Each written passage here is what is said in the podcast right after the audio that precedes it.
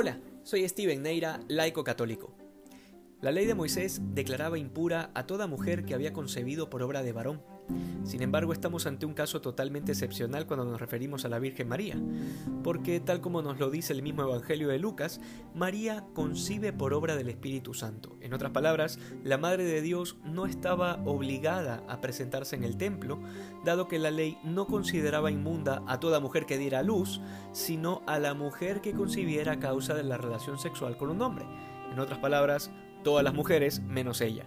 Sin embargo, a pesar de no tener la obligación legal, María decide someterse a la ley, siguiendo los pasos de su hijo, que había decidido encarnarse en ella para nacer bajo la ley.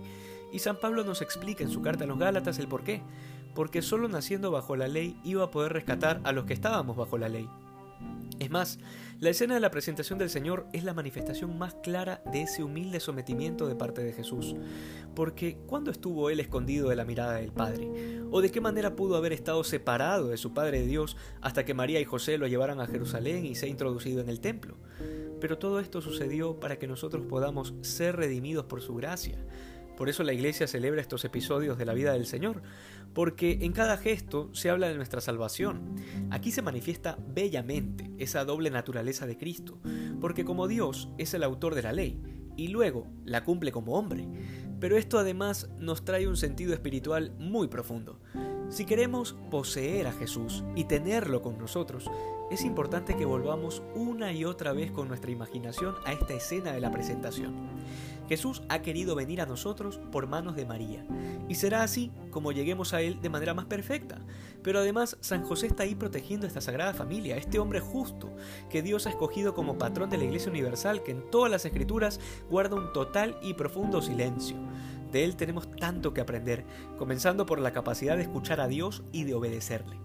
Finalmente, toda esta escena se desarrolla en el templo.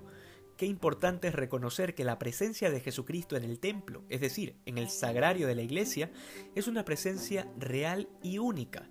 Dios nos espera cada día en ese sagrario, y si somos lo suficientemente dóciles a la gracia, nos dejaremos guiar por María y José hasta llegar a Jesús. Finalmente, en esta misma presentación del Señor, la Iglesia celebra a la Virgen en su advocación de la Candelaria, lo que siempre nos recuerda que esa luz eterna que es Dios ha traspasado el vientre de la Virgen, así como la luz traspasa los vitrales, sin romper absolutamente nada. En todas las parroquias harán la famosa bendición de los sirios en honor a esa luz que es Jesucristo, y que el anciano Simeón adoró y alabó diciendo que sus ojos finalmente habían visto esa luz que alumbra a las naciones, que finalmente iba a poder descansar en paz. Que asimismo podamos nosotros ser dóciles a esa luz que hemos recibido desde el bautismo y Dios quiera podamos luego contemplar cara a cara en el cielo.